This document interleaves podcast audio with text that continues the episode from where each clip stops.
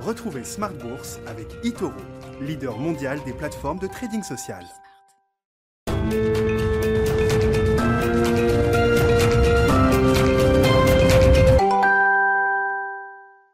Et c'est reparti pour Smart Bourse, votre double dose quotidienne de marché en direct sur Bismart, chaque jour à la mi-journée 12h30, 13h, et le soir la grande édition, le grand digest de l'information économique, financière et boursière pendant une heure à partir de 18h30. Au sommaire ce soir, euh, la réunion de la Banque Centrale Européenne, pas grand-chose à, signaler, et c'est plutôt d'ailleurs une bonne nouvelle. Hein. C'était un enjeu de communication avant tout pour Christine Lagarde, qui réaffirme que la BCE fera tout ce qu'il faut pour maintenir en l'état des conditions financières très accommodante pour euh, les entreprises et les États de la zone euro. L'enveloppe du programme d'achat d'urgence pandémique sera flexible donc euh, à cet effet. La BCE qui reconnaît par ailleurs que les risques baissiers sur l'économie évidemment augmentent au fur et à mesure que la pandémie reste mal maîtrisée, voire incontrôlée aujourd'hui. On en parlera évidemment avec nos invités de, de Planète Marché. Assez peu de mouvements de marché à signaler autour de la réunion de la Banque Centrale Européenne. On notera quand même le secteur de la technologie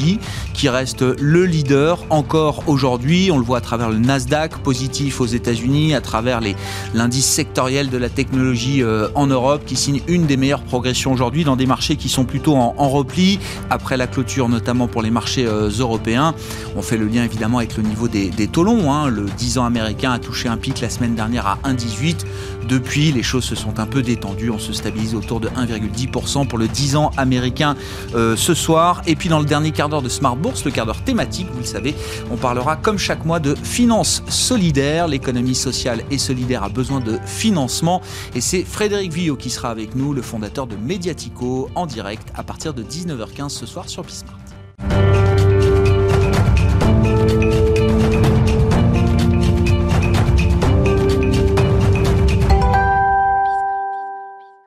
Les infos clés du jour sur les marchés, des marchés européens qui ont euh, légèrement reculé sous les 5600 points pour le CAC 40, 5590 points ce soir en baisse de 0,67%, une baisse un peu moins marquée pour le DAX à Francfort ou encore pour l'Eurostox euh, au, au sens large. Le résumé complet du jour, c'est avec Nicolas Pagnès depuis la salle de marché de Bourse Directe.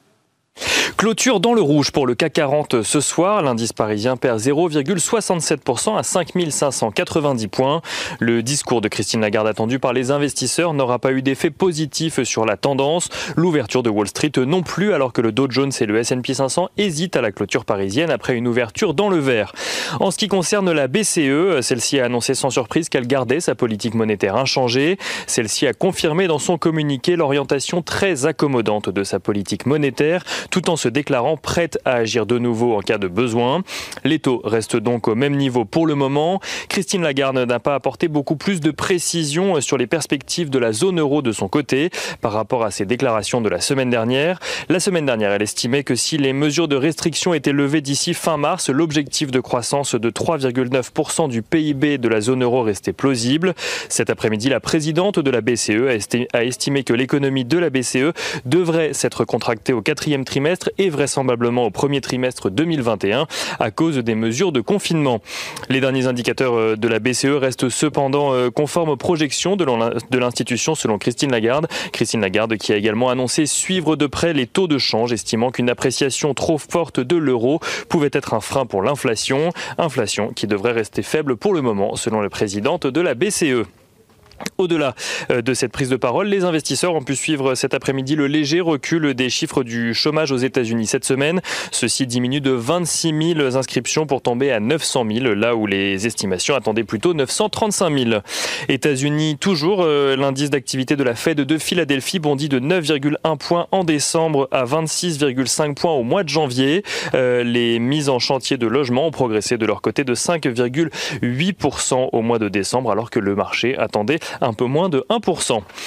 Euh, du côté des valeurs à présent à la bourse de euh, Paris, Getlink publie un chiffre d'affaires en recul de 24% en 2020 à 816 millions d'euros, un recul en lien direct avec les mesures de restriction entre la France et le Royaume-Uni et donc la chute du nombre de passagers euh, qui prennent l'Eurostar notamment, mais aussi chute de l'activité navette de Getlink qui a vu le transport de voitures ou encore de camions sur navette ferroviaire diminuer de 17%. Getlink qui perd environ 3% à la clôture ce soir. Soitec maintient de son côté ses objectifs financiers pour son exercice décalé 2020-2021 suite au rebond de 15% de ses ventes au troisième trimestre. Euh, Soitec qui gagne plus, un peu plus de 0,6% ce soir, tandis que Renault euh, progresse et gagne un peu plus de 1,25% alors que Jeffries passe de sous-performance à conserver sur le titre avec un objectif de cours à 37 euros. Jeffries qui estime que les objectifs du plan de redressement du groupe nommé Renault-Lution sont suffisamment sains et bas pour être dépassés. On notera que Renault a d'ailleurs fait part de discussions avec plusieurs partenaires en vue de construire une usine de batteries pour équiper ses voitures électriques. Une annonce qui relègue au second plan un éventuel partenariat avec Stellantis sur le sujet, comme cela avait été évoqué il y a quelques mois. Et on finit avec l'agenda de la journée de demain. Demain, les investisseurs pourront prendre connaissance des indices PMI manufacturiers en Europe ainsi qu'au Japon. Les investisseurs prendront également connaissance des ventes au détail pour le mois de décembre au Royaume-Uni. Côté entreprise, ils découvriront les résultats trimestriels d'IBM et d'Intel qui seront publiés ce soir après la clôture de Wall Street, puis ceux de Schlumberger demain. En France, Rémi Cointreau fera euh, le point sur son chiffre d'affaires trimestriel. Nicolas Pagnès qui est avec nous en fil rouge tout au long de la journée euh, sur Bismarck depuis la salle de marché de Bourse Direct.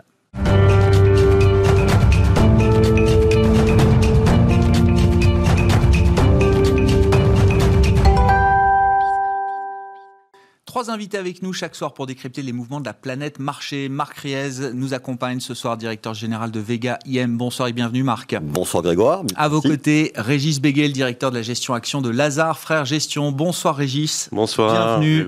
Et nous accueillons également à distance François Collet, gérant obligataire chez DNCA Investments. Bonsoir et bienvenue euh, François. Merci beaucoup d'être euh, avec nous à distance. Je commence derrière avec vous François. Vous êtes le gérant obligataire ce soir autour de, autour de la table avec bien sûr l'actualité euh, euh, aujourd'hui qui était marqué par la réunion de la Banque Centrale Européenne et la conférence de presse de, Christine Lagarde, statu quo sur la politique monétaire en, zone euro. La conférence de presse, j'en ai suivi une partie, était très ennuyeuse. Euh, François, est-ce que c'est une bonne nouvelle?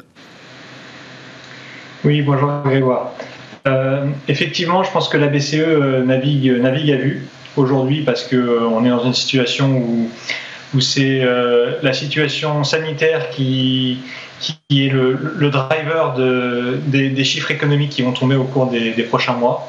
On a une course entre euh, les variants et, le vaccin, si on peut dire, et qu'il est difficile encore aujourd'hui de savoir euh, quand est-ce qu'on sortira de ces mesures de confinement. Et, c'est un élément clé pour, euh, pour savoir, pour faire les prévisions de croissance pour, pour cette année. donc le maître mot de, de la réunion, ça a été la flexibilité. Euh, un petit changement quand même à noter qui, a son intérêt, c'est le fait que la flexibilité aujourd'hui du, programme d'achat de la, le PEPP, qui est le programme principal d'achat de la Banque Centrale Européenne, euh, est, est annoncé comme symétrique. Euh, ce qui n'était pas le cas précédemment. Et donc ça veut dire quoi? Ça veut dire que les faucons ont, eu droit, au, ont eu au chapitre. cette fois-ci, et c'est un petit changement qui, permet de penser que le jour où les, où, les statistiques économiques s'amélioreront significativement, euh, eh bien, on aura euh, possiblement une sortie de la part de la BCE euh, de sa politique ultra accommodante qui pourrait être un petit peu plus rapide que ce qui est anticipé par, par le marché actuellement et, il y a pas mal de conséquences sur beaucoup de classes d'actifs puisque beaucoup de classes d'actifs sont, reposent sur, sur le soutien de la Banque Centrale Européenne aujourd'hui. Est-ce que ça pourrait venir plus vite que prévu, euh, François? On sait d'ores et déjà, avec des effets de base, des effets saisonniers, des effets techniques sur l'inflation, que les prochains chiffres d'inflation, euh, le 3 février, on aura la première estimation de l'inflation en, zone euro, que les chiffres d'inflation sous-jacente vont être beaucoup plus forts que les précédents. Est-ce que déjà ce bruit peut être un bruit perturbateur pour le marché, euh, François? Alors, pour le marché, oui je pense. Pour la BCE, ça me paraît difficile. La BCE a bien euh, ses, chiffres en tête, ses, biais statistiques qui sont liés à, la baisse de TVA qui a été transitoire en Allemagne, à la, à la, nouvelle taxe carbone euh, également en Allemagne, aux effets de, base sur les prix, des, sur les prix du pétrole.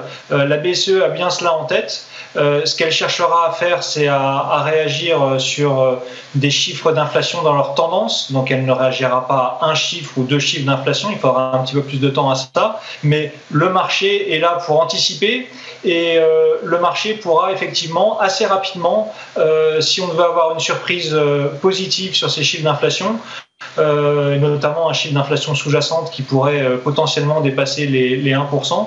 Je le rappelle, on est à 0,2% aujourd'hui. ça pourrait effectivement avoir des implications sur, sur l'ensemble des, classes d'actifs en zone euro aujourd'hui. Effectivement, hein, ça va être intéressant de voir comment est-ce que les, analystes et le marché interpréteront ces chiffres d'inflation qui vont venir et qui seront forcément gonflés par ces effets techniques. Ce sera un peu la foire aux interprétations. Sur les politiques monétaires, sur la Banque Centrale Européenne, qu'est-ce que vous retenez des derniers discours et euh, celui du jour de Christine Lagarde, Marc? Alors moi, j'en attendais rien de très positif, à vrai dire, puisqu'elle a déjà, il n'y a pas très longtemps, euh, annoncé une énorme relance. On s'en souvient, c'était mi-décembre, 500 milliards de plus, 9 mois de plus. Donc euh, elle avait à, ce moment-là, il y, a peu de temps, fait beaucoup. Donc elle ne pouvait pas faire beaucoup plus là. Mais je trouve que par contre, l'idée de dire déjà après seulement un mois où elle annonce ces mesures très facilitatrices que peut-être, euh, si c'est pas nécessaire, l'ensemble de ces sommes ne seront pas utilisées. Ça, ça me paraît être une énorme maladresse. C'est très très tôt après l'annonce pour déjà dire que ce plan, qui a été calibré normalement il y a un mois, euh, aurait déjà été euh, surcalibré. Alors que ce qui s'est passé depuis un mois sur la pandémie en Europe, au contraire, euh, c'est plutôt dans le sens d'une aggravation avec euh, ce variant anglais euh, dont on a découvert un peu la contagiosité plus tard, ce sujet sur le, vaccin est-il efficace sur les variants brésiliens, sud-africains, etc. Je trouve que c'est très bizarre euh, déjà, alors euh, c'est complètement politique. Euh, alors voilà, comment vous expliquez hein. C'est ce que disait François, c'est cette symétrie du programme d'achat. On peut l'augmenter s'il faut pour maintenir les conditions financières. Ça, déjà dit. Mais si les conditions financières n'ont pas besoin de tous nos achats pour être maintenus très accommodantes en l'état, on n'ira pas au bout. Alors d'abord, on se doute bien qu'une fois qu'on a annoncé un programme comme ça, bah, bien sûr qu'elle va aller jusqu'au bout, parce que on la voit mal s'arrêter au milieu des, des 1250 milliards. Bon, ça paraît paraîtrait très improbable. Donc déjà, euh, elle le fera pas.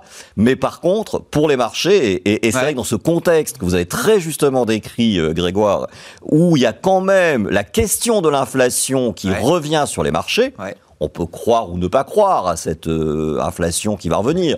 Je vais plutôt transitoire ou durable. oui, bien sûr. Pas tellement. N'empêche que euh, on l'a vu sur les chiffres américains, par exemple, de janvier, enfin de décembre d'ailleurs, euh, le prix de l'essence qui, qui a rebondi de 8,4% à la pompe et qui a provoqué une inflation aux États-Unis de 0,4 au lieu de 0,2 c'est vraiment pas le moment d'aller mettre euh, de l'essence sur le feu, si j'ose dire. Et aux États-Unis, euh, la première semaine de l'année a été marquée par un bah débat intense sur l'idée du tapering, de la réduction progressive du programme d'achat aux États-Unis. Euh, Donc, pour l'Europe, les hostilités sont lancées. Oui, et pour l'Europe, c'est beaucoup trop tôt de parler déjà de tapering alors qu'on est encore en train de plonger.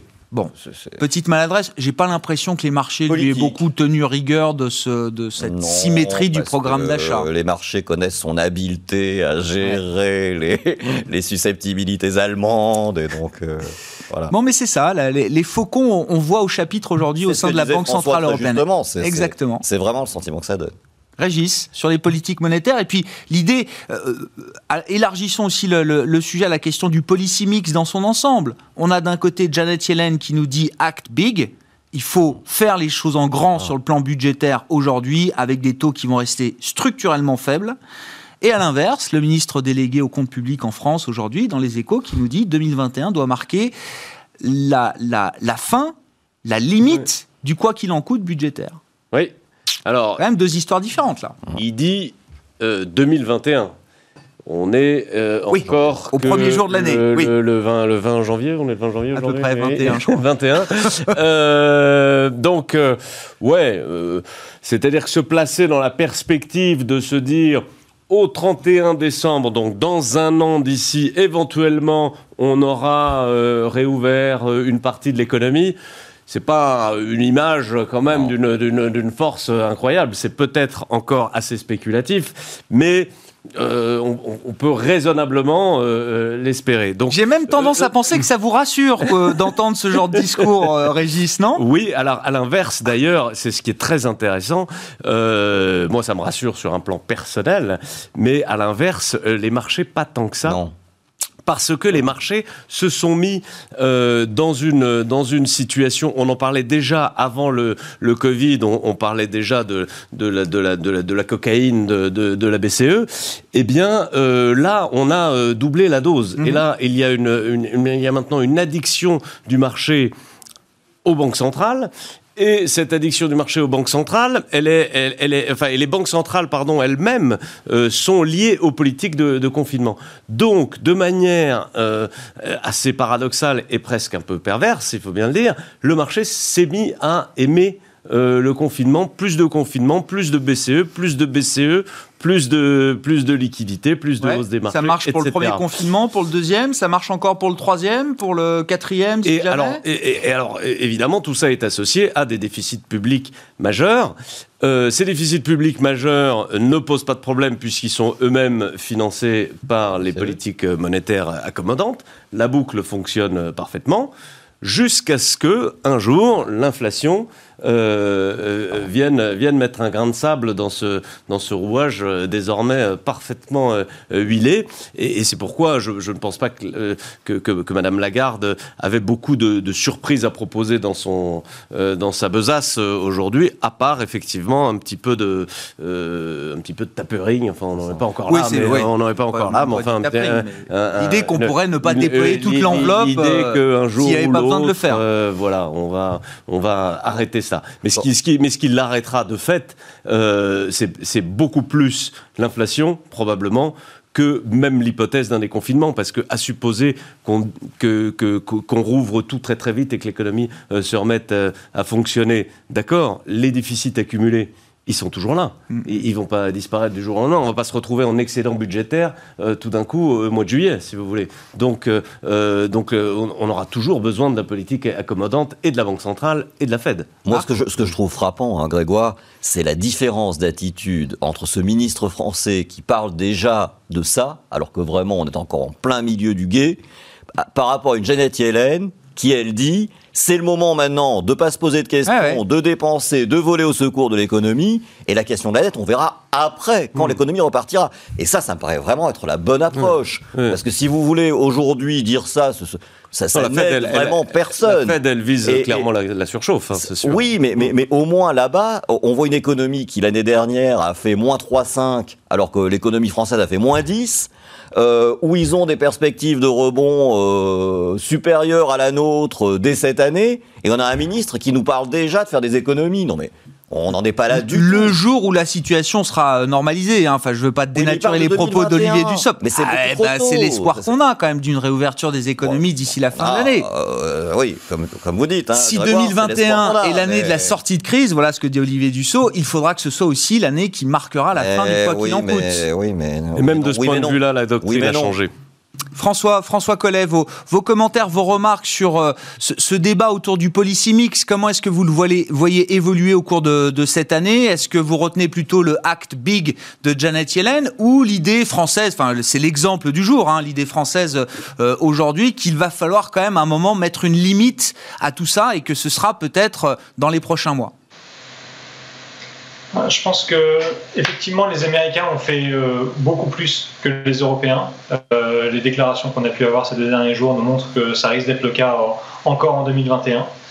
Euh, donc oui, aux États-Unis, on, va vers, vers, cette nouvelle doctrine. Et, effectivement, comme le disait Régis, hein, le, la limite à ça, c'est l'inflation. J'aurais plutôt tendance à penser qu'elle finira par arriver parce que bien sûr que financer, financer des dettes euh, à, coût zéro euh, pour euh, faire des chèques aux ménages, comme ce qui est fait aux États-Unis. Hein. On, pourra parler du plan Biden peut-être tout à l'heure, mais c'est encore 1400, 1400 dollars par personne de chèques aux, aux, ménages américains qui vont être sans doute déboursés au mois de février, au mois de mars après les 600 dollars qui, qui, ont été déboursés euh, au mois de décembre et les 1200 dollars de l'année dernière. Donc ça commence à faire euh, des montants, des montants significatifs. Si ça n'a aucun effet sur l'inflation, si ça n'a aucun effet sur les taux d'intérêt, pourquoi pas encore euh, doubler ces montants, tripler ou, ou, aller encore plus loin et puis les rendre, les rendre mensuels? Il est évident que ça peut pas. Il y, a, bien un moment où le raisonnement va coincer. Donc je pense que oui, la, limite, la limite de ce raisonnement, ce sera l'inflation. Je pense qu'elle arrivera plus vite euh, aux États-Unis qu'en Europe, puisque en Europe, on est euh, bien plus frileux euh, en ce qui concerne les, déficits budgétaires. On a ce carcan des, règles de Maastricht qui ont été qui, nous sont qu'on s'est auto-imposés. On a les pays frugaux qui, qui, ne veulent pas faire, qui ne veulent pas aller trop loin en termes de, déficit public. Donc oui, je pense qu'on ira bien moins loin en, en Europe qu'aux États-Unis et que ça viendra par l'inflation et qu'elle sera d'abord présente aux États-Unis et qu'on suivra avec quelques, quelques trimestres, voire quelques années de retard en, Europe. Bon, et sur le plan Biden, qu'est-ce que vous retenez, euh, François? C'est vrai que le, le, marketing politique, notamment, qui était affiché par Janet Yellen, c'est de dire ce, ce, plan, 1900 milliards, on verra ce qui passe euh, au, Congrès, mais l'idée de ce plan, c'est quand même de redresser Main Street plutôt que Wall Street, qui n'a pas besoin d'être redressé. Au moment où on se parle, les marchés américains sont sur des niveaux records. C'est juste du marketing politique ou c'est vraiment euh, euh, une idée importante pour les investisseurs à avoir en tête que oui, ce plan, c'est d'abord pour l'économie réelle et peut-être que le marché en profitera moins que ce qu'on imagine? Alors, le, plan Biden, c'est une excellente nouvelle pour l'économie chinoise. Euh, c'est-à-dire que ce plan Biden, il est, ce sont des cadeaux qui sont faits principalement aux ménages, aux, États, aux États américains euh, également. Et, donc, euh, ça va faire quoi? Ça va pousser encore les ménages américains à consommer un peu plus. Les, il y a peu de transferts qui sont faits auprès des, entreprises. Donc ça va être plus de consommation de la part des ménages américains qui vont encore une fois consommer sans doute des biens chinois comme ils l'ont fait l'année dernière, et on va avoir encore un, déficit commercial américain se creuser euh, vers des niveaux records, une balance commerciale chinoise faire de nouveaux records en termes en d'excédents, et, donc euh, c'est effectivement euh, oui, je suis d'accord avec vous sur le fait de dire que que c'est plus tourné vers Main Street que Wall Street, mais encore une fois, c'est très politique. Je retiendrai surtout qu'il est tourné vers les ménages plus que vers les entreprises, donc plus du côté de la demande que de l'offre. Et l'offre, euh, elle vient plutôt du côté asiatique que du côté des, des entreprises américaines. c'est intéressant, c'est vrai que ça remet en perspective le 2% plus de croissance de la Chine euh, cette année, et puis les 8-9% qu'on attend pour l'économie chinoise l'an prochain. Merci au plan de relance de Joe Biden, alors. non, mais c'est très intéressant comme euh, manière de prendre les choses, hein, parce que derrière, euh, l'administration Biden, elle va essayer quand même de, de, continuer le bras de fer avec la Chine. Oui, oui, bah, mais il y a quand même une prise de conscience, je trouve, aux États-Unis, du fait qu'il y a cette montée en puissance de la Chine et que euh, il faut quand même relancer l'économie américaine si on ne veut pas que la Chine rejoigne le niveau des États-Unis trop vite. Je trouve que cette prise de conscience, on l'a beaucoup moins en Europe où effectivement on gère euh, nos déficits budgétaires, c'est très bien, etc. Mais finalement, euh, qu'est-ce que ça va faire? Bah, D'abord, ça va faire baisser le dollar par rapport à l'euro, donc euh, euh, ça va pas nous aider du tout. Hein. Et puis, euh, quand même, même si effectivement une partie de cet argent qui est donné aux ménages américains va partir dans des... Pour les usines chinoises, oui, oui, c'est tout à fait certain. Mais on voit bien que si on veut relancer l'économie américaine, il n'y a pas 100 autres moyens quand même. Euh, et, et, en fait, euh, moi, je, je, trouve que ce plan, bon, je m'attendais pas. Hein. je m'attendais pas à ce que le plan soit aussi en faveur des ménages et qu'il n'y ait que quelques dizaines de milliards seulement euh, vis-à-vis des entreprises. Mm. Je pense que ce qui, ce qui va vraiment falloir regarder, ça va être le plan sur les infrastructures et les investissements dans les énergies renouvelables, où là, ce sera effectivement plus bénéfique aux entreprises américaines parce que c'est du travail sur place. Euh, voilà. Là, effectivement, euh, booster la consommation, ça va pas aider les entreprises tellement américaines. Après, euh, il faut raison de garder. Là, on parle de 1400 dollars par américain. c'est pas non plus voilà le, le, revenu moyen des ménages américains c'est 63 000 dollars par an il faut garder ça en tête donc c'est c'est un montant qui est pas négligeable. Certes. Euh, mais euh, c'est 2,5% de leurs revenus oui, Ça vient en plus de ce qui a déjà été distribué, qui a pu s'accumuler en épargne aussi. Pour les bas, revenus, c'est beaucoup pour les, pour les plus bas ah, revenus. Pour les bas revenus, c'est beaucoup. Qu'est-ce que vous retenez des, des, des voilà, des, des, premières heures de Biden installées, de son administration, de sa méthode, de la manière de faire, des signaux qu'il envoie, politiques ou économiques? Pas énormément de, de, surprises à court terme, puisque tout était à peu près écrit. C'est beaucoup d'argent, hein, puisque c'est 1800 milliards qui se rajoutent à 900 milliards. Mhm. donc c'est quand même beaucoup, beaucoup d'argent. et puis un nouveau plan, effectivement, à venir, plutôt dans la deuxième partie de l'année, probablement, sur, les, sur les infrastructures. C'est pas un mirage ce plan, parce que le plan infra, chaque président américain, tous les 4 ans, doit le, doit le promettre. Mais Obama, avant, avant oui, lui, oui, puisqu'on était en 2008, c'était la crise. Donc je ne sais pas quelle est la réalité in fine de ces grands plans infrastructures. non, mais cette fois, il y a une, c'est pas juste un mirage. Non, je non je, je crois pas. Non, non, ils sont, ils sont dans cette euh, dans cette euh, optique-là. Donc euh, non, ce que ça peut faire, par contre, le fait de relancer la consommation par rapport à la par rapport à la, à la bourse, donc plus Main Street que, que, que Wall Street, c'est éventuellement entraîner une petite rotation sectorielle euh, dans, le, dans le marché vers les valeurs de l'économie dite traditionnelle, un peu au détriment des valeurs dites du numérique, qui ont été extrêmement portées par l'afflux de, de, liquidités, tandis que si euh, le consommateur américain, évidemment, il va consommer des, il va, il va consommer euh, des produits chinois, aussi, mais il peut aussi euh, euh, animer euh, l'économie américaine réelle, l'automobile, la distribution, la les soins, que, que sais-je, et les soins également. Et donc c'est plutôt de cette manière-là que vous avez envie d'être exposé à la thématique américaine. Ça peut pousser encore ce phénomène qui s'est enclenché maintenant depuis le mois de novembre, avec quelques quelques petites interruptions. Il n'est pas il est pas net net net encore. Il a été très net au mois de novembre. Cette rotation, elle l'est moins en décembre et, janvier. Mais enfin, elle, se poursuit euh, quand même euh, gentiment et ça peut être un, amplificateur de cette rotation. Euh, toute la, tous les moyens qu'on met dans la, relance économique, tout n'est pas encore dans les prix tout n'est pas tout n'est pas dans les dans les prix euh, des actions, vous voulez dire? Oui, dans les ah prix, les, prix des actions. Euh, non, non, dans les prix des actions, pas du tout. Hein. La rotation, elle a été, euh, elle a été à peine entamée hein, sur des points historiques qui étaient extrêmement bas, extrêmement bas, qui étaient, on, l'a dit souvent, poussés évidemment par le fait que les mmh. taux soient, soient, soient zéro. Et ça, c'est un phénomène qui va rester. En revanche, l'économie réelle, elle-même, elle peut réémerger au sein de la de la cote. Encore une fois, au détriment des valeurs euh, très tech, très digitales ou très hype, euh, dont la valorisation est quand même devenue assez spéculative pour, euh, pour certaines d'entre elles. Qu'est-ce qui vous inspire à mm. ce stade sur le mm. thème américain chez Vega IM Marc, vous êtes une maison de croissance et quand on est sur le marché action, la croissance c'est quand même naturel, on va dire. C'est clair. mais est-ce que vous avez un peu infléchi vos positions? Ah Qu'est-ce qui vous aspire le plus aujourd'hui? Oui, là clairement, si notre, notre positionnement croissance nous a énormément servi en 2020, en particulier dans la crise, etc. Mais après, on peut pas s'endormir là-dessus. C'est clair que on, a, on, accompagne cette rotation. Alors, on va, on est, on va pas devenir comme, comme nos amis de, chez DNCA, des gérants value du jour au, lendemain, hein, bien sûr.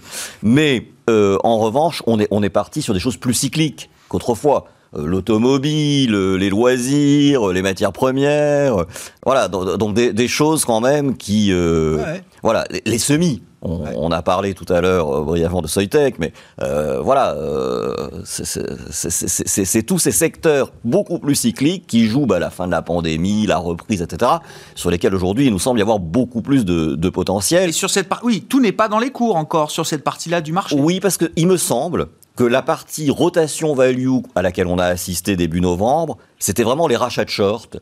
J'ai pas l'impression que c'était vraiment nous, la les conviction, quoi. Voilà, c'était vraiment des gens qui étaient des paniers, des, voilà, des paniers où mm. ça, ça se rachetait très massivement. D'ailleurs, ça s'est fait extrêmement vite mm. pour le coup. Et nous gérants, on n'a pas nécessairement eu le temps de, de, de rentrer là-dedans. Donc, je pense qu'effectivement, il y a encore du chemin à faire euh, sur ce, ce domaine-là. Oui, euh, c'est pas c'est pas encore dans les cours.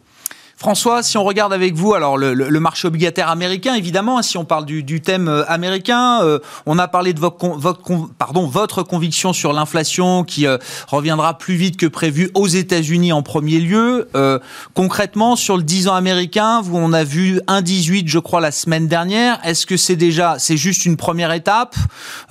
Techniquement, là, qu'est-ce que vous regardez comme type de niveau sur les taux américains ou sur la courbe américaine, François? Quelle, quelle peut être l'ampleur quand même du mouvement encore devant nous Je pense que le mouvement euh, a de la place encore.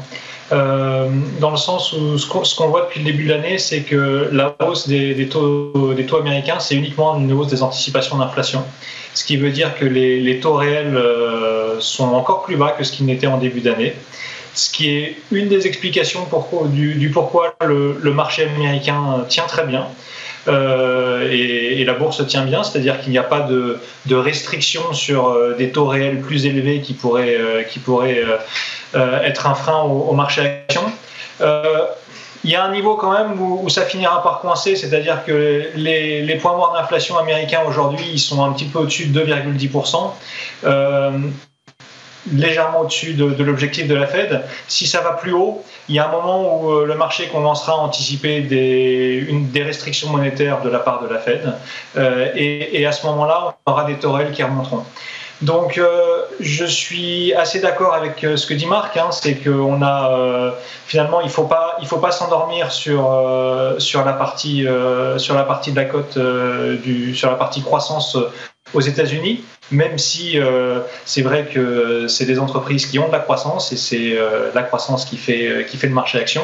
Et je pense qu'une manière de couvrir, de couvrir un portefeuille aujourd'hui sur le marché action, notamment aux États-Unis, c'est d'acheter ces anticipations d'inflation parce que le risque aujourd'hui sur les marchés actions, ce n'est pas une rechute de l'activité et une troisième ou une quatrième vague, c'est un risque de surchauffe et un risque de surchauffe inflationniste qui ferait remonter les taux euh, moins d'accommodation des banques centrales. Et donc, je pense qu'il euh, est intéressant aujourd'hui d'acheter ces anticipations d'inflation, de se protéger contre la remontée des taux euh, pour couvrir un portefeuille action. Un petit peu l'inverse de ce qu'on voyait précédemment hein, sur les années précédentes, où on couvrait des portefeuilles en, achetant, en en achetant des emprunts d'État. Aujourd'hui, c'est sans doute le mouvement inverse qu'il faut faire. Est-ce que ce thème de l'inflation, on, le retrouve ailleurs dans le monde, euh, François? Est-ce qu'en dehors des, États-Unis, il y a d'autres endroits dans le monde où vous avez envie d'être exposé à, cette idée-là?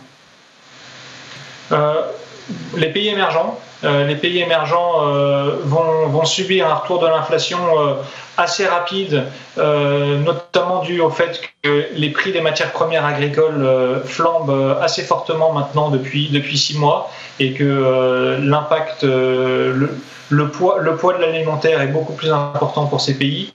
Euh, sinon, en Europe, bien sûr, l'inflation sera plus lente à, revenir. Si je regarde les pays asiatiques, qui est une zone qu'on suit très près et sur laquelle on, est investi aujourd'hui, la force de leur devise devrait les protéger contre une résurgence de l'inflation. Donc je, dirais les pays émergents, beaucoup d'économies émergentes, mais dans les pays développés, c'est principalement par les États-Unis que ça viendra. Euh, Régis, Régis Béguet, je voulais qu'on fasse un petit point quand même santé. Hein. c'est un des secteurs, euh, voilà, que, que, que, vous aimez, euh, que vous affectionnez particulièrement. En tout cas, vous aimez analyser effectivement ce secteur de, de la santé. Non, l'idée c'était quelques mois après, enfin quelques, pardon, quelques semaines après les premiers vaccins. quels sont un peu les, les, les, premiers retours là? Comment vous suivez à la fois l'évolution de la pandémie, des variants, et puis l'évolution du processus de vaccination? Alors plutôt euh, un petit peu décevant euh, dans, les, dans, les, dans les premières euh, campagnes de vaccination, en particulier en, en, Israël, où finalement le taux de protection que, qui était offert par la première injection du vaccin en Israël, ils ont vacciné une très grande partie de la population, près de 30%. le taux de protection semble inférieur à ce qui avait été analysé dans l'essai de Pfizer-BioNTech pour l'instant, bon, c'est très... Sur la première dose. le, protocole recommande une seconde dose dans les 4-5 semaines, c'est ça 3, semaines, euh, semaines, après. Donc, euh, pour l'instant, c'est juste sur la première dose et, la, et la posologie, c'est bien deux doses. Les Anglais sont partis sur une seule dose également dans un, dans un premier temps, euh, avec une, une, deuxième dose très retardée par rapport au protocole qui avait été euh, suivi euh, pendant l'étude. C'est une politique un peu surprenante quand même. Euh, UK, ils ont décidé de, de, massifier, de massifier, d'optimiser le nombre de gens qui seraient vaccinés, quitte à ce qu'ils ne soient vaccinés qu'avec une, seule dose. Et puis par ailleurs, en France, on voit qu'il y a des difficultés d'acheminement, de retard, etc. Donc pour l'instant, par rapport, disons, à la, aux nouvelles flamboyantes du, euh, du, 9 novembre euh, de Pfizer-BioNTech avec son, son plus de 90% qui est suivi par Moderna quelques jours plus tard, plus de 95%, et puis euh, Pfizer qui revient en disant mais nous aussi 95%. par rapport donc à ces, à ces, résultats qui paraissaient quand même vraiment vraiment spectaculaires, on est quand même plutôt un petit peu dans la, dans la, dans la déception à l'heure actuelle. Comme je l'ai dit, ça n'affecte pas trop les les, marchés qui se disent, euh, au fond, euh, c'est très bien, on aura, on aura d'autant plus de, d'autant plus de soutien euh, des, des, banques centrales. Mais c'est vrai que c'est, c'est, plutôt un petit peu décevant. Il y, aura un news flow très intéressant cette année, dans ce premier semestre, sur lequel, dont, on parle assez peu, mais qui sont le news flow sur Regeneron, le double anticorps monoclonal de, de Regeneron, et celui d'AstraZeneca qui s'appelle AZ, AZD, pardon, 74 1442 sont deux euh, thérapies euh, dont l'une a été rendue célèbre par Donald Trump, puisque euh, il, a parlé de ce, de ce traitement. Alors, Donald Trump à, à, lui seul ne fait pas un essai randomisé, mais mais en tout cas, voilà, c'était un signe. Si jamais ces, ces, deux produits qui dont le fonctionnement est semblable, Là, on parle de traitement, de traitement et de prophylaxie. C'est-à-dire que ce sont des, produits qui permettent de traiter le Covid, puisqu'en fait, ils, imitent les anticorps mmh. du, du, naturel, donc ils permettent d'éliminer euh, le virus potentiellement, et également ils offriraient une protection eh de 12 mois. Et c'est très intéressant. Faut pas oublier cette partie-là quand même de la lutte contre, le, une virus. De, une prophylaxie de 12 mois, qui ne serait pas une vaccination, mais une prophylaxie de 12 mois. Et euh, c'est très très intéressant parce qu'il s'adresserait en particulier aux, personnes qui sont euh, immunodéprimées, et donc précisément les personnes qui risquent de développer une, formule, une forme grave, etc. Donc on parle assez peu de, ce, de ces deux produits, mais puisque vous me posez la question, euh, bah, j'en profite pour, euh, non, non, mais, euh, Après, on est en phase 3, on aura des résultats de phase 3 dans le courant du premier semestre, donc on, ignore pour l'instant, mais les résultats de phase 2 étaient très prometteurs. Non, mais ma, question étant, est-ce qu'on est toujours dans l'idée qu'on va sortir de cette pandémie au cours de cette année? On n'est peut-être pas un mois près. un trimestre, déjà, ça peut être un peu plus compliqué. S'il faut tirer une croix sur le premier trimestre, sur le deuxième trimestre ensuite, ça laisse plus beaucoup de temps pour euh, pour tenir le calendrier, le calendrier que les marchés ont en tête aujourd'hui. Tout le euh, sujet, tout le sujet, c'est le timing en fait hein, maintenant. C'est-à-dire que on va être tributaire effectivement de la rapidité avec laquelle euh, tout ça va se normaliser. Ce qu'on voit sur les dernières semaines quand même, c'est que pour l'instant, c'est pas c'est pas si rassurant que ça. Mm. Notamment les interrogations sur l'efficacité des vaccins sur les souches. Euh, notamment sud-africaine, brésilienne et tout ça, euh, c'est quand même pas, euh, c'est pas gagné. Ça remet du risque dans ça le remet, scénario sanitaire. Voilà, et puis surtout ça, voilà, ça, ça déplace encore le moment où on sera sorti de ça, si on n'en sort jamais complètement. Donc euh, c'est vrai que bon, c'est pas gagné. Au milieu de tout ça, que disent les entreprises? On est au tout début de la saison de publication de, résultats, mais euh, je veux dire, euh, là aussi c'est pareil. On a anticipé un fort rebond des bénéfices par action cette année. Bon, encore une fois, si on prend du retard sur le plan sanitaire, est-ce que ces objectifs sont tenables? hein. C'est très rare que, que le, les messages qui qui alimentent les marchés viennent vraiment des entreprises elles-mêmes. Souvenez-vous, en début septembre 2008, elles disaient encore, bon, on voit pas de crise venir, c'est ça n'a jamais si bien marché, etc. Euh, les entreprises, en général, elles, sont là, voilà, elles, constatent au quotidien ce qui se passe. Voilà, c'est c'est pas tellement sur ce qu'elles nous disent qu'on peut imaginer euh, prendre nos, nos positions. Ce qu'on voit, c'est qu'effectivement, il y a quand même des secteurs qui marchent extrêmement bien. Exemple pour moi, c'est vraiment les semi-conducteurs, ah, avec euh, les résultats d'ASML, ces, ces, ces segments-là, qui sont quand même très prédictifs quand même en général de voilà de la tendance. Les matières premières également, mm. on voit qu'il y a cette, euh, cette remontée très forte. Ça, c'est quand même des indicateurs que le marché se projette. Euh, et, que, et que la réalité, voilà, il y a quand même beaucoup d'indicateurs d'une d'une économie qui, hors les secteurs qui sont fermés, euh, se porte quand même très bien. L'automobile, il y a des, signaux extrêmement positifs. Il y a des pénuries de semi-conducteurs dans, dans, dans, dans l'automobile parce qu'on n'arrive pas à faire face à la, à la demande de, de, de, production. On a eu dans, dans tout ce qui concerne le, bâtiment, la décoration, la rénovation, etc., des chiffres très, bons, très bons des propos très enthousiastes. Construction États-Unis. De, Saint-Gobain, ah, ah, ah. ASML, effectivement, aujourd'hui dans les, dans les, dans les semi-conducteurs.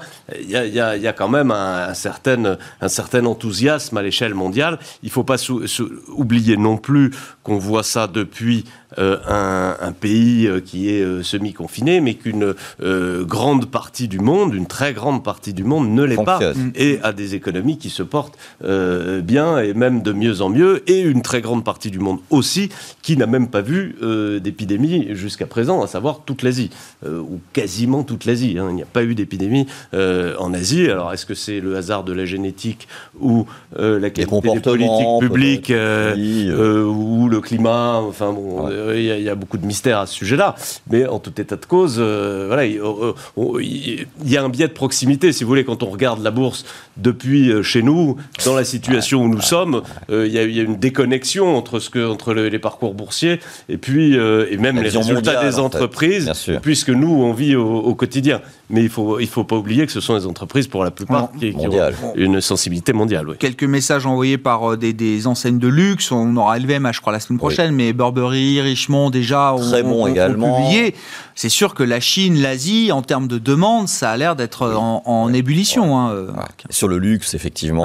Là, les, commentaires de Burberry aujourd'hui étaient vraiment très, très encourageants. Et, ce qu'on voit effectivement, LVMH, euh, bah, on l'a vu. c'est Alors après, c'est vrai qu'on arrive quand même à des niveaux de valo qui sont euh, un peu plus tendus sur le luxe. Nous, on est de, grands amateurs du luxe, les gars. C'est vrai que. C'est toujours au plus haut. Hein. C'est toujours. Enfin, LVMH, ah, Hermès, euh, c'est toujours au plus haut. Moi, ça fait à peu près 10 ans qu'on ah, me dit, mais tu achètes encore du Hermès à ce prix-là, mais c'est hors de prix, etc. Bon, hors de prix ou pas, euh, c'est toujours. Oui, ça reste sur, 10 ans, ça, reste un track record inégalé. François, il nous reste quelques minutes. Vous voulez peut-être qu'on dise un mot de l'Italie avec vous. Parce que finalement, on a connu, alors euh, l'Italie euh, connaît des crises euh, politiques et gouvernementales à, répétition. Je ne sais plus à combien de dizaines de gouvernements on en est depuis depuis la fin de la Seconde Guerre mondiale pour pour l'Italie. Mais la, la, petite crise gouvernementale qu'on a eue finalement a fait très peu de remous sur les marchés. Est-ce que ça veut dire que c'était pas une vraie crise gouvernementale en Italie ou est-ce que ça veut dire que les marchés, alors là pour le coup, je reprends le terme, sont totalement anesthésiés par la Banque centrale européenne? Je pense que vous, avez cité les, deux bons arguments. Je pense un petit peu des deux. Hein. Effectivement, les marchés sont anesthésiés par la Banque Centrale Européenne. Par contre, euh, en ce qui concerne la crise politique en Italie, oui, le gouvernement euh, Conte tient. Euh, pour l'instant, j'aurais tendance à dire, parce qu'il n'est pas du tout, il n'est pas du tout certain qu'il réussisse à passer l'année. néanmoins, le, le marché accorde très peu de probabilité au fait qu'on ait des élections euh, on pourrait sans doute avoir un remaniement, euh, un remaniement euh, ministériel, un changement du, chef de gouvernement. mais pas de nouvelles élections et c'est ça le scénario qui fait peur au marché. Hein. Mm. tant qu'on reste dans, du remaniement et, dans le jeu politique, c'est de bonne guerre finalement. Ce qui ferait plus peur au marché sur, sur l'Italie, c'est le moins de soutien de la part de la BCE. On n'en a pas trop parlé tout à l'heure, mais euh, parce qu'on s'est dit qu'effectivement, il y avait peu d'impact de, la réunion de la Banque Centrale Européenne sur, sur les marchés financiers. Il y a quand même un actif qui a pas mal baissé aujourd'hui, ce sont les emprunts d'État italiens. Hmm.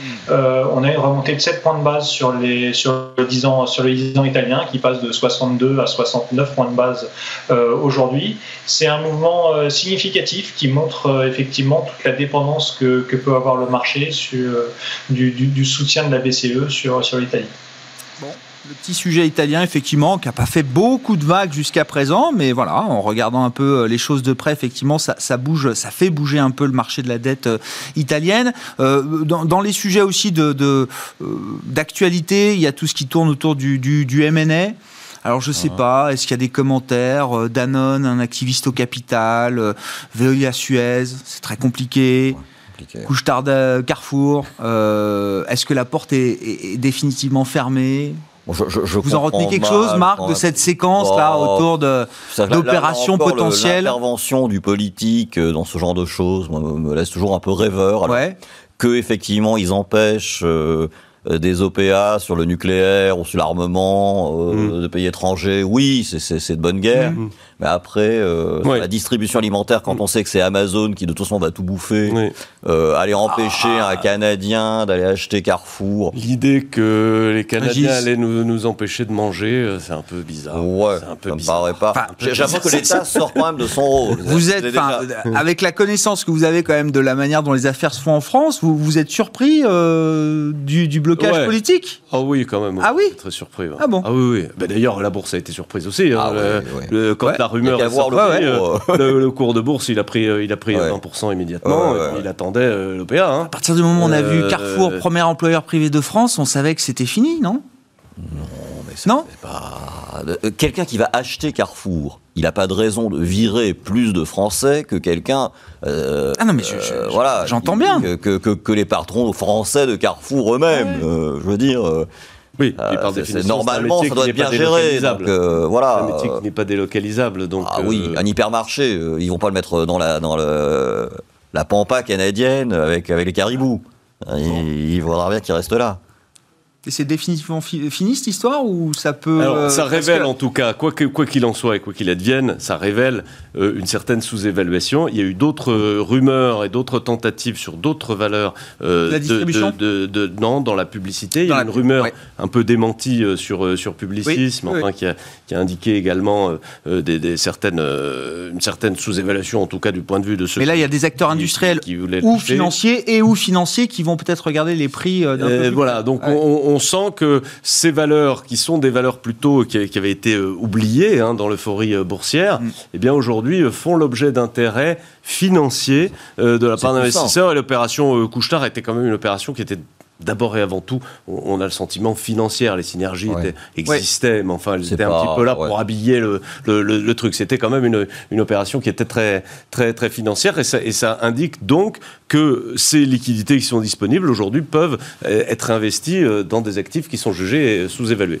Ça s'arrêtera là pour ce soir. Merci beaucoup, messieurs. Merci d'avoir été les invités de Planète Marché. Régis Béguet, directeur de la gestion action de Lazare Frères Gestion. Marc Riez, le directeur général de VGM. Et François Collet, qui nous accompagne également ce soir en visioconférence, gérant obligataire chez DNCA Investments. Merci à vous trois.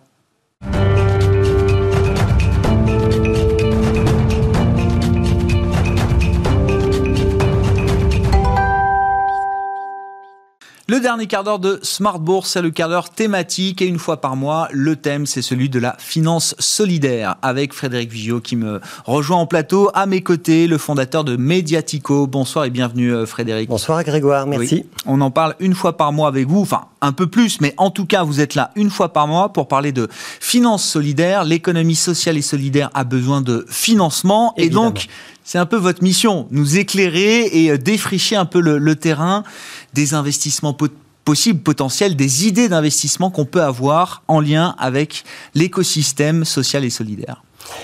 Effectivement, c'est notre mission. Notre mission, c'est de faire découvrir les acteurs de l'économie sociale et solidaire, de les aider à montrer que leur modèle économique, effectivement, il fonctionne. Et là, ce mois-ci, ben, en fait, on a repéré pas mal de, petites levées de fonds, de petits acteurs de l'économie sociale et solidaire, quelques gros aussi, qui sont en train de chercher euh, de l'argent. Euh, alors, ça peut être sur des projets d'alimentation, ça peut être sur des projets de santé, ça peut être sur des projets d'épicerie en vrac, de la relocalisation industrielle aussi, on va le voir.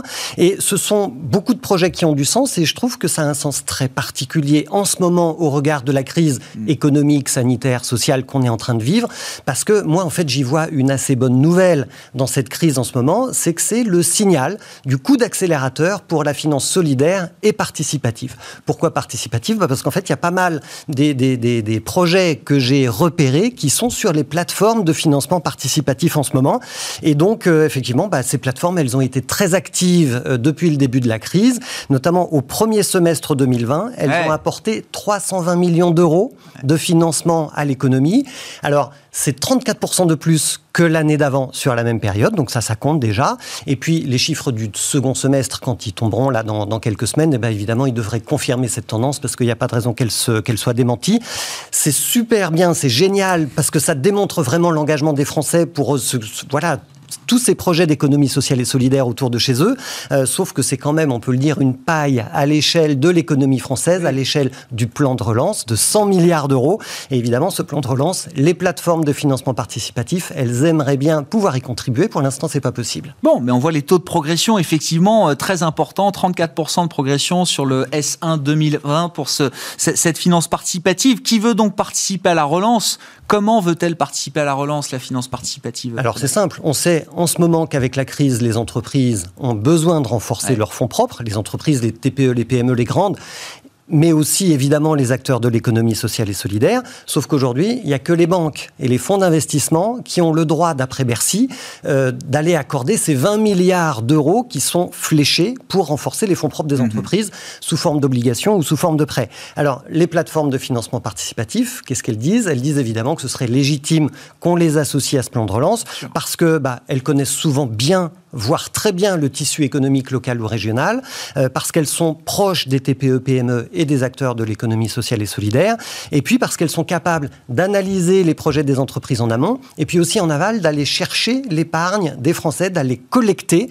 cette épargne des Français quand ils ont envie d'investir en direct dans l'économie locale autour de chez eux. Il manque juste une chose, c'est le feu vert de Bercy pour qu'on puisse apposer un tampon, un label France Relance sur certains projets qui seraient euh, hébergés sur les plateforme de financement participatif. Bon, on verra effectivement si euh, cette finance participative peut être labellisée dans le cadre de, de la relance euh, française dans son ensemble. Euh, si on revient concrètement là aux, idées de terrain, qu'est-ce que vous avez pu repérer pour nous, Frédéric? Alors, je vais vous parler en particulier de deux projets, un petit, un gros. On va commencer par le petit parce qu'il en faut pour tous les portefeuilles. Hein, il n'y a pas de raison. Alors, le petit, bah, il s'appelle Foodologique. C'est une start-up de l'économie sociale et solidaire. Elle est née en 2019 et en fait, elle a inventé une application numérique contre le gaspillage des légumes moches. Vous savez, les, légumes qui sont tordus, les légumes qui, ou, les fruits d'ailleurs, euh, qui ont été abîmés par la grêle, ceux qui sont trop gros quand on a besoin de petits calibres ou inversement mais qui sont tous bons à la consommation. Et alors, qu'est-ce qui se passe dans ce genre de cas de figure? Ben, En général, les fruits et les légumes qui ne sont pas calibrés comme il faut, ils finissent à la poubelle. Résultat, il y a un énorme gaspillage alimentaire. C'est 10 millions de tonnes de gaspillage de, produits alimentaires par an en France. 10 ça millions représente quelle part du marché, ça? Alors, ben, je ne sais pas quelle part du marché. Ah mais, ce, que, je sais, c'est qu'il y en a 50% qui viennent directement des fruits et légumes. Donc, il y, a, 5 millions de tonnes de fruits et légumes qui sont jetés juste parce qu'ils sont mal calibrés. Donc, ça, c'est c'est insupportable à considérer.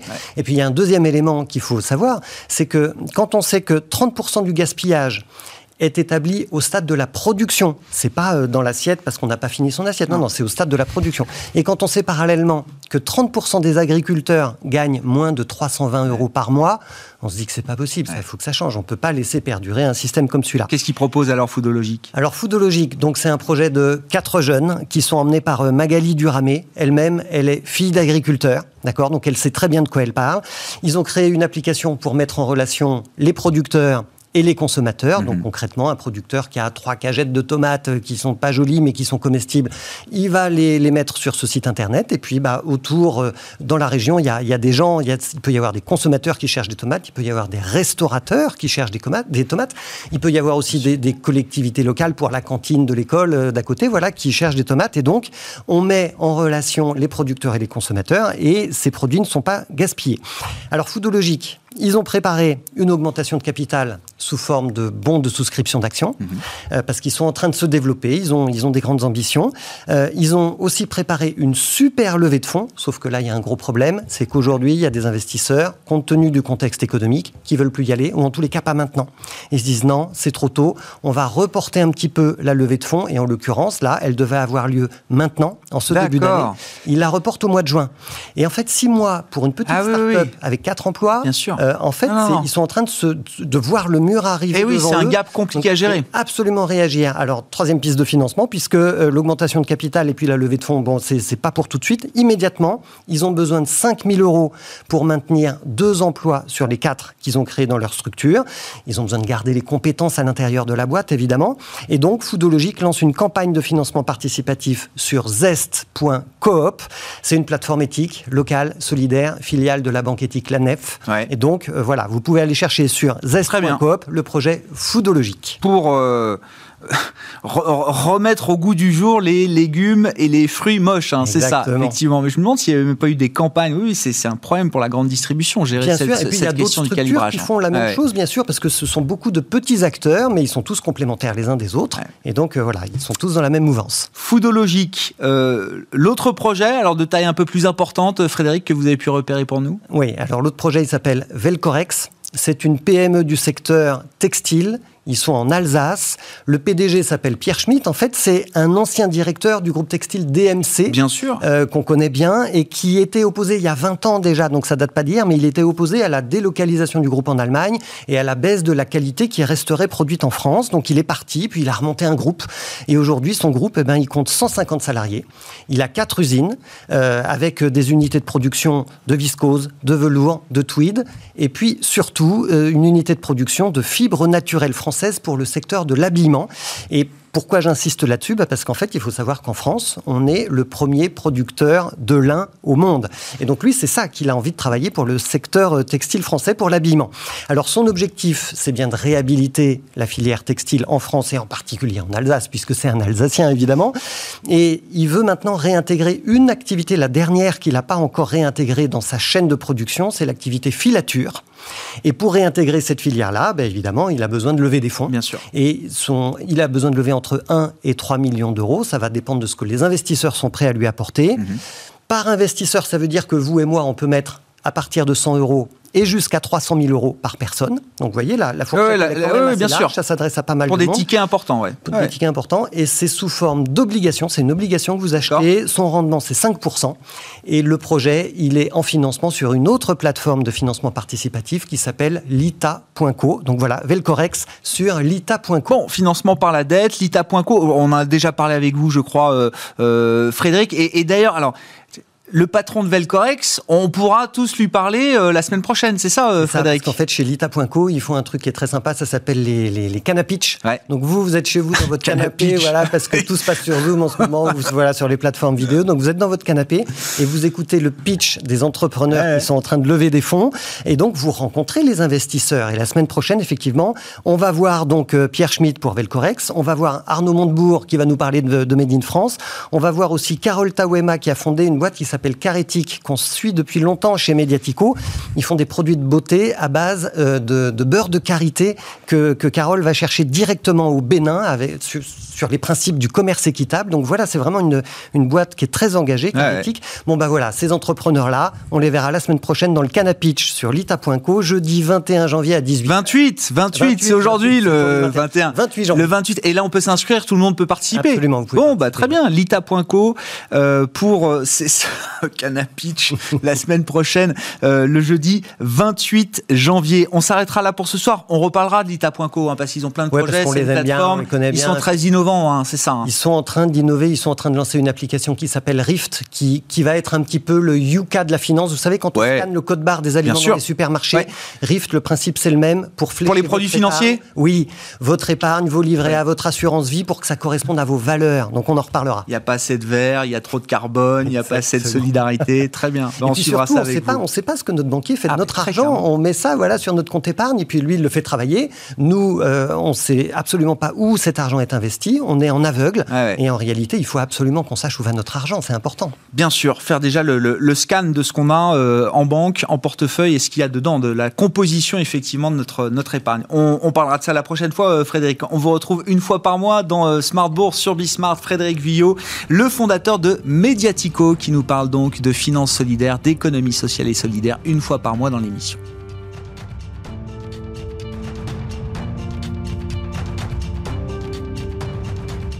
C'était Smart Bourse avec Itoro, leader mondial des plateformes de trading social.